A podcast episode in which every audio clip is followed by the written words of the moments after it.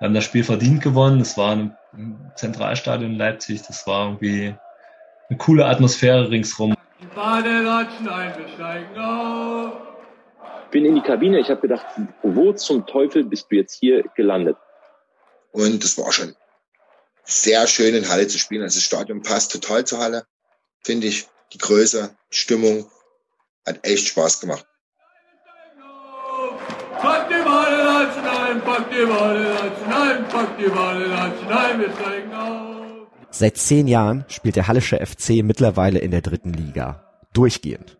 So lange wie derzeit kein anderer Verein. Der Aufstieg im Frühjahr 2012 war der größte Erfolg des Vereins nach der Wiedervereinigung.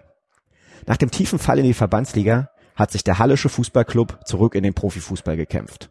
In den kommenden Folgen will ich mich gemeinsam mit euch auf eine Zeitreise begeben und schauen, wie der HFC diesen Erfolg geschafft hat.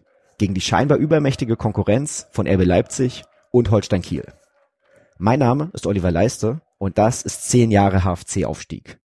Eine Sonderserie des MDR-Podcasts Badkurvenversteher. Badkurvenversteher, der MDR Sachsen-Anhalt HFC-Podcast. Folge 3 Auswärtssieg in Leipzig, der Beginn der Aufstiegseuphorie.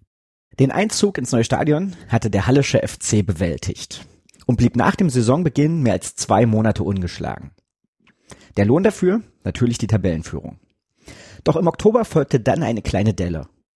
So wie immer mal wieder in der Zeit von Sven Köhler, der eine oder andere von euch wird sich daran sicher noch erinnern. Wobei Delle heißt in dem Fall eine Serie von drei Spielen ohne Sieg. Eingeleitet wurde diese mit einem 0 zu 3 gegen Havelse. Anschließend folgten zwei 0 zu 0 Spiele gegen Lübeck und gegen Magdeburg. Eigentlich nicht weiter dramatisch, ne? Aber ihr erinnert euch vielleicht noch an die Aussage von Mike Wagefeld aus Folge 1. Wie soll ich sagen? Es war eine Liga, du konntest dir nicht viel erlauben. Ne, du konntest nicht sagen, okay, wenn du sechs, sieben Mal eine Saison verlierst, packst du das trotzdem noch mit aufsteigen. Das war definitiv klar, dass du, ähm, dass das so nicht funktioniert. Ne? Und dass sich der HFC wenig erlauben durfte, wenn er tatsächlich aufsteigen wollte, das zeigte sich genau in dieser Situation. Denn durch die drei Spiele ohne Sieg rutschen die Rot-Weißen direkt von Platz eins auf Platz drei ab. Doch dann hat sich die Mannschaft zum Glück wieder gefangen, erinnert sich Trainer Sven Köhler. Also wenn ich mich richtig erinnere, war das Havelse-Spiel so ein, so ein Spiel, wo wir denke ich, geglaubt haben, es geht jetzt immer so weiter, wir können gar nicht verlieren. Und Havelse war zu dem damaligen Zeitpunkt eine Mannschaft, die, glaube ich, sehr, sehr konterstark war. Sie hatten vorne so einen schnellen Spieler vorne drin äh, und sind dann, glaube ich, auch zeitig in Führung gegangen. Und dann war das mal so ein, so ein Dämpfer. Und ich, wie gesagt, ich habe ja auch mal auf die Tabelle geguckt. Es kam dann äh, zwei Spiele hinterher, die wir unentschieden gespielt haben. Ne, und das war dann schon gefühlt die Krise in diesem Jahr. Äh, äh, danach haben wir uns eigentlich wieder gefangen. Dabei geholfen, wieder in die Spur zu kommen, hat das eine oder andere Straftraining, erinnert sich Marco Hartmann. Manchmal ist das so im Fußball. Kann ich jetzt aus der Perspektive gar nicht mehr erklären, was das Problem war. Ich weiß, dass es danach äh, intern auch ganz schön klare Worte gab, weil man ja schon bis dahin jetzt so eine Perspektive geschaffen hatte, vielleicht dieses Jahr oben mitzuspielen um den Aufstieg und gerade dabei war, sich sowas, so eine Position zu verspielen. Das hat auf jeden Fall gewirkt. Also da gab es immer relativ klare Maßnahmen beim Sven Köhler. Da kann so ein Training nach einem Spiel auch mal äh, noch mal so ein Spiel nachholen, quasi, indem man da noch mal ein bisschen leiden darf. Ich erinnere mich sehr an Straftrainings, wo wir Halbzeiten eines Spiels von einem Tag zuvor nachgeholt haben und die sahen so aus, dass es eine 1 zu 1 Zuordnung gab auf dem Platz und wir 11 gegen 11 freilaufend Decken gespielt haben ähm, was sehr, sehr unangenehm sein kann, wenn du einen laufstarken und spielstarken Gegenspieler hast, weil du dann einfach eine Dreiviertelstunde lang über diesen Platz läufst und irgendwie den Ball hinterher.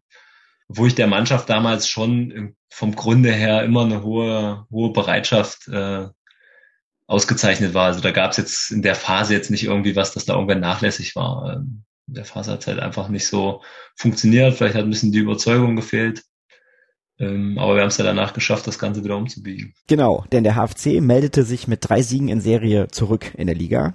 Und kurz darauf sollte dann das Highlight der Saison folgen. Innerhalb einer Woche musste Halle im Dezember in Leipzig und in Kiel antreten. Zwei Niederlagen und die Saison wäre gelaufen gewesen. Mit zwei Siegen hätte der HFC jedoch ein dickes Ausrufezeichen setzen können. Also die waren also grundsätzlich wichtig. Also ich glaube, wir hatten, wir hatten vorher auch im engeren Kreis, also würde ich jetzt mal Ralf Kühne, Micha Schädlich, ich denke, wir hatten uns vorher schon mal ausgetauscht, dass wenn wir in den Spielen es schaffen, den Abstand nach oben gering zu halten, äh, vielleicht im Winter nochmal drüber nachdenken, irgendwo auf dem Transfermarkt was zu machen. Das waren die entscheidenden Spiele. Wenn du nicht in Leipzig gewinnst und in Kiel den Punkt holst, dann ist der Abstand zu den beiden ja schon größer und dann wird es auch schwer wieder ranzukommen. Also die mhm. waren, das, das denke ich, neben dem Start und weil es auch die, die beiden Spiele unmittelbar vor der Winterpause waren, waren die absolut saisonentscheidend. Das sagt der damalige Trainer Sven Köhler über die Ausgangssituation vor den beiden Spielen gegen RB Leipzig und gegen Holstein Kiel. Doch in dieser Folge soll es jetzt vor allem um das Spiel gegen RB Leipzig gehen. 10. Dezember 2011. Viele von euch werden sich noch erinnern. Und auch für mich ist das bis heute wahrscheinlich eins der besten HFC-Spiele, was ich je gesehen habe. Und wir können ja noch mal, um ein bisschen reinzukommen, schauen, mit wem RB Leipzig eigentlich damals angetreten ist. Trainer war ein gewisser Peter Packult. Der hatte die Münchner Löwen unter anderem auch schon in der Bundesliga trainiert. So, dann in der Offensive Daniel Frahn, Timo Röttger, Stefan Kutschke. Da kann man jetzt sagen, okay, das waren später alles begnadete Drittliga-Fußballer, die in der dritten Liga, teilweise auch in der zweiten Liga einen Haufen Tore gemacht haben. Das ist jetzt noch nichts, wo man vor Furcht erstarren muss. So, aber wenn wir dann schauen im Tor, Pascal Borel. Der war mit Werder Bremen 2004 deutscher Meister geworden. Hat da jetzt nicht so super viel gespielt, aber trotzdem über 30 Bundesligaspiele absolviert. So, das ist sicherlich eine Hausnummer. Und dann hattest du da auch noch Spieler dabei wie Timo Rost, der hat bei Energie Cottbus 145 Bundesligaspiele gemacht oder Tim Sebastian, der hat mit Hansa Rostock ganz lange in der Bundesliga gespielt. Also es war ein Kader mit ein paar interessanten jungen Spielern und mit, mit sehr viel Erfahrung und eben gerade auch zweite Liga und Bundesliga. Und da war das für den HFC schon sehr interessant, sich mit dieser Mannschaft messen zu können und dann ja am Ende auch zu zeigen, dass man tatsächlich auch mithalten kann, ne? Ja, und dann will ich euch nicht länger auf die Folter spannen, sondern wir gehen direkt rein ins Spiel RB Leipzig, Hallischer FC und hören erstmal den damaligen MDR-Kommentar aus dem Fernsehen. Der HFC in Grün von rechts nach links und gleich im Vorwärtsgang. Und führen wir uns die Tabellenkonstellation nochmal vor Augen, dann müssen die hier ja auch was tun. Eine Niederlage und sie wären schon sieben Punkte hinter RB Leipzig und das wäre kaum noch aufzuholen. Im Hintergrund hört ihr es schon. Hier regiert der HFC. Und das war an dem Tag sicherlich das Motto der drei bis 4.000 HFC-Fans, die mitgereist waren. Und das war auch das Motto, was die Mannschaft sich offenbar selber gegeben hatte. Denn der HFC, der an dem Tag in Grün und Weiß spielte, kam richtig gut in die Partie rein. Die nächste Szene, wieder der HFC. Gewinnt erstmal die Duelle im Mittelfeld, wirkt konsequenter, entschlossener. Das ist Teixeira. Setzt sich hier gut durch. Die Vorarbeit für Andis Schala. Fünfte Minute. Aber trotzdem der HFC in der Anfangsphase klar tonangebend. Auch in der Folgezeit blieb der HFC klar tonangebend. Auch wenn jetzt dann so ab Mitte der ersten Halbzeit nicht mehr die große Zahl an Chancen vorhanden war und das Spiel so ein bisschen verflachte, war Halle die deutlich bessere Mannschaft. Ja, und kam dann nach ein bisschen mehr als einer halben Stunde auch zur verdienten Führung. Auf der anderen Seite der HFC, die investieren weiterhin viel, stehen kompakt im Mittelfeld, stören früh, wie hier Schala. Schala, dadurch der Ballgewinn. Wegner, wunderbar durchgesteckt auf Teixeira, Teixeira vor Borel, 0 zu 1, 34. Minute und das ist hochverdient. Sehen Sie sich diesen Jubel an. Der HFC führt der Lohn für eine couragierte Vorstellung bisher. Und was ist das für ein wunderbares Zusammenspiel von Teixeira und Wegner. Teixeira behält dann alleine vor Borel die Nerven. Der Leipziger Schlussmann noch mit dem Fuß am Ball. 0 zu 1. Und wie reagierte RB Leipzig? Erstmal gar nicht. Stattdessen schlug es nur wenige Augenblicke später schon wieder im Tor der Leipziger ein. Wieder der HFC, Freistoß, Teixeira. Wegner, Mike Wagefeld, 0 zu 2, nur zwei Minuten später, ganz Halle liegt sich in den Armen. Aber halt. Schiedsrichter Wolfgang Stark hebt den Arm abseits. Kein Tor. Was ist da passiert? Tja, abseits oder nicht? Ich habe mir die Szene noch ein paar Mal angeguckt und bin mir da immer noch nicht ganz sicher. Ich glaube, das ist so eine Szene, wo selbst heute mit Video Assistant Referee noch drüber diskutiert würde, weil Steven Ruprecht steht schon im Abseits, aber die große Frage ist jetzt eben, hat er den Torwart behindert oder nicht? Und das lässt sich nicht so richtig auflösen. Aber ich hoffe, ihr bekommt das im Hintergrund über die Ausschnitte auch so ein bisschen mit, wie gut die Stimmung der HFC-Fans damals war. Ja, und auch Mike Wagefeld, der nur als Fußballprofi echt schon einiges erlebt hatte, der war wirklich begeistert von diesem Spiel und von der Stimmung. Die, die Jungs, wie gesagt, waren relativ jung. Ne? Ich nehme jetzt nochmal Linde, ähm, Lindenhahn, ne? der Dennis Mast, äh, Dennis Wegner, egal wer. So, die haben natürlich, alle haben auf dieses Spiel gefiebert und haben natürlich auch vorher sich natürlich auch gefragt und erzählt, ja, wir sind damals mit Dynamo zweite Liga oder dritte Liga, äh, war ja damals Regionalliga in die zweite Liga aufgestiegen. Da haben wir gegen Sachsen-Leipzig da gespielt, waren über 20.000 Dynamo-Fans und was weiß ich nicht. Ne? Wir wussten, okay, Stadion wird relativ voll, alle waren heiß und waren wirklich alle sehr, sehr heiß. Ne? Und ähm, ja, sind wir raus und natürlich ähm, auch unsere Fans, das war sensationell, war eine geile Stimmung. Und für uns lief das Spiel natürlich dann optimal. Ne? Ja, ich glaube, wir haben es ganz gut gemacht, hat mega Spaß gemacht, das Spiel. Wenn man das, sich das Spiel mal angucken würde, das sieht man, ähm, dass wir halt in dem Jahr ähm, echt eine gute Truppe waren. Ne? Man hat gesehen, dass da jeder für jeden äh, da ist. Ne? Und dort in dem Spiel war es nochmal 10 Prozent oder 15 Prozent mehr, wie es in allen anderen Spielen war. Nur eine Kleinigkeit hatte der Routinier dann doch noch auszusetzen am Ergebnis dieses Spiels. Ich fand es auch, dass mein Tor, das ich geschossen habe, aberkannt wurde wegen, wegen vermeintlichen Abseits, dass ja da ein Torhüter im, im Sichtfeld stand. Frechheit. Nee, aber es war wieder der Klassiker für uns 1-0, danke nach Hause gefahren, Mund abputzen und weitermachen. Der einzige, der nicht ganz so entspannt an diese Partie zurückdenkt, ist Trainer Sven Köhler. Der wurde nämlich nach einem Disput mit Schiedsrichter Wolfgang Stark auf die Tribüne geschickt wir waren dort richtig gut im Spiel und wenn ich mich richtig erinnere, war so, glaube ich, das Spiel, wo ich dann auf der Tribüne musste, weil da weil ich glaube, Patrick Moaya hat irgendwie eine gelbe Karte gekriegt oder es war zumindest eine komische Situation, wo, wo man, wo man, die man auch anders bewerten kann. Und der Herr Stark hat mir dann schon gezeigt, dass ich so eine kleine Pfeife bin. In der zweiten Halbzeit musste dann also Co-Trainer Dieter Strotzniak die Mannschaft coachen.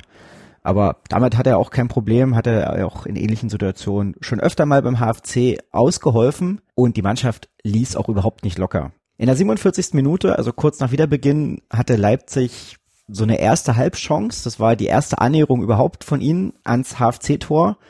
Und im gesamten weiteren Spielverlauf hatten sie noch eine richtige Chance. Der HFC war dagegen trotz der Führung weiter im Vorwärtsgang auf der anderen Seite der HFC. Die beschränken sich nicht nur aufs Verwalten, im Gegenteil. Das ist Teixeira, auch er mit einer klasse Leistung. Schala gegen Hoffmann. Der Leipziger bleibt Sieger. Trotzdem imponierend, wie die Gäste hier auftreten. Schala als einzige Spitze immer wieder anspielbar, auch wenn er hier nicht zum Abschluss kommt. Viel passierte dann nicht mehr. Bekanntermaßen blieb es ja beim 1 zu 0 Sieg des HFC. Und das Urteil, das der Kommentator anschließend über den großen Favoriten RB Leipzig fällte, das war vernichtend. Timo Röttger erobert sich den Ball, aber dann ist Schluss. Wolfgang Stark pfeift ab. Halle gewinnt mit 1 zu 0 und das hoch verdient. RB Leipzig ist an diesem Nachmittag alles schuldig geblieben, was einen Tabellenführer auszeichnet. Auf den Rängen tobte grenzenloser Jubel, zumindest bei allen, die es mit dem HFC hielten. Und für die Spieler war dieser Sieg in Leipzig ebenfalls enorm wichtig, erzählt Patrick Moaya. Wir haben erstmal gegen, ähm, gegen RB Leipzig gespielt. Als wir schon gegen RB Leipzig in Leipzig gewonnen haben, aber verdient gewonnen, da haben wir schon uns gedacht, oh, aber komm, das ist keine Übermannschaft. Wir können diese Saison was erreichen. Und danach, ich weiß noch, unser letztes Spiel in der Innenrunde vor der Winterpause, das war gegen Holstein in Kiel. Da haben wir schon uns als Mannschaft gesagt, wenn wir in Kiel nicht verlieren, dann fliegen wir in die Türkei, äh, machen wir unser Trainingslager dort und danach definieren wir ein anderes Ziel, dann müssen wir aufsteigen. Und danach haben wir auch gegen Kiel gespielt. In Kiel haben wir 0-0 gespielt. Ich weiß noch, das war im Winter oder so. Aber ab dahin haben wir schon gesagt, okay, RB Leipzig haben sie äh, gut Spieler, haben sie Geld. Holstein Kiel genauso. Aber wir als Mannschaft, wir, wenn wir als Mannschaft an eins auf dem Platz sind, dann sind wir ungeschlagbar. Dann haben wir schon gesagt, okay, dann in die Rückrunde müssen wir jetzt aufsteigen. Die haben zum Beispiel gegen, äh, gegen RB Leipzig haben ja schon gemacht, sie, äh, gemerkt, sie haben Geld, sie haben Individualität, aber sie haben keine Mannschaft gehabt. Aber wir haben eine Mannschaft gehabt. Und auch Dennis Mast, der damals ja wirklich noch nicht so viel Erfahrung in großen Spielen hatte, sah es ganz ähnlich. Ja, und es war einfach äh, ein sehr, sehr hitziges Duell. Es war, also, glaube ich, ein, ja, ein Stück weit auch ein Duell auf Augenhöhe. Aber wir haben da einfach ein riesen Feuerwerk abgerissen. Haben, glaube ich, würde ich behaupten jetzt, und abgesehen vom Ergebnis, was, was den Kampf und den Einsatz angeht, äh, wirklich äh, ein riesen Fight geliefert und eins auch unserer besten Spieler abgeliefert. Und ähm, wurden halt auch brutal unterstützt. Ne? Also von unseren, äh, von unseren Fans und allen, die da waren, ähm, war es einfach ein mega geiles äh, Spiel, was wir am Ende dann auch zu Recht gewonnen haben in meinen Augen und äh, glaube ich auch an dem, dem Punkt dann auch so ein Stück weit äh, so ein Grundstein, den wir gelegt haben, dass wir gesagt haben, vielleicht auch dann, ähm, ja, da könnte was gehen, da könnte was, äh, da könnte was Großes passieren in der Saison. Marco Hartmann ist ja aber noch etwas anderes von diesem Nachmittag und dem Abend danach in Erinnerung geblieben. Die Party nach dem Spiel nämlich. Ähm, es war David gegen Goliath, muss man einfach so sagen, von den Voraussetzungen her. So haben wir es auch empfunden. Und auch nur deswegen hat sich das Spiel danach, dieser Sieg danach so, so großartig angefühlt, weil du nicht zwingend damit gerechnet hast, weil es was ganz Besonderes war, weil es auch ein, es war nicht nur ein besonderer Sieg, sondern es war auch ein besonderes Spiel. Wir waren in dem Spiel klar besser. Äh, wir haben das Spiel verdient gewonnen. Es war im Zentralstadion in Leipzig. Das war irgendwie eine coole Atmosphäre ringsrum. Und ich war auch so ein, so ein Moment, wo die Mannschaft, glaube ich, richtig zusammengewachsen ist. Aber danach sind wir in Halle nochmal durch die Straßen gezogen als Mannschaft und haben äh, das Ganze schön gefeiert. Und ich glaube, das hat das hat richtig was gebracht für die Saison. Ähm, dem, an dem Tag sind, sind viele Spieler zusammengewachsen, ähm, weil auch die Mannschaft außerhalb des Platzes danach sich mal richtig hat hochleben lassen. Das war also vorher offenbar nicht so der Fall, oder? Naja, zumindest nicht in dem Maße. Ne? Also du hast immer die ein paar, die dann regelmäßig mal feiern gehen und zusammen was machen und äh, hast aber auch immer einen Teil der Mannschaft, der privat einfach was anderes macht.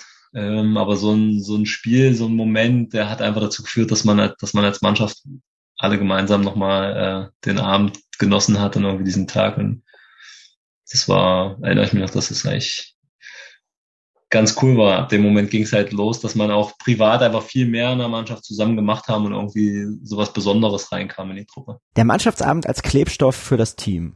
Das ist ein Mythos, den hört man nicht nur aus Kreisligamannschaften, sondern auch große Mannschaften, die wirklich besondere Erfolge erreicht haben, erzählen immer wieder davon, dass es eben gerade dieser Zusammenhalt ist, der es dann am Ende auch ausmacht.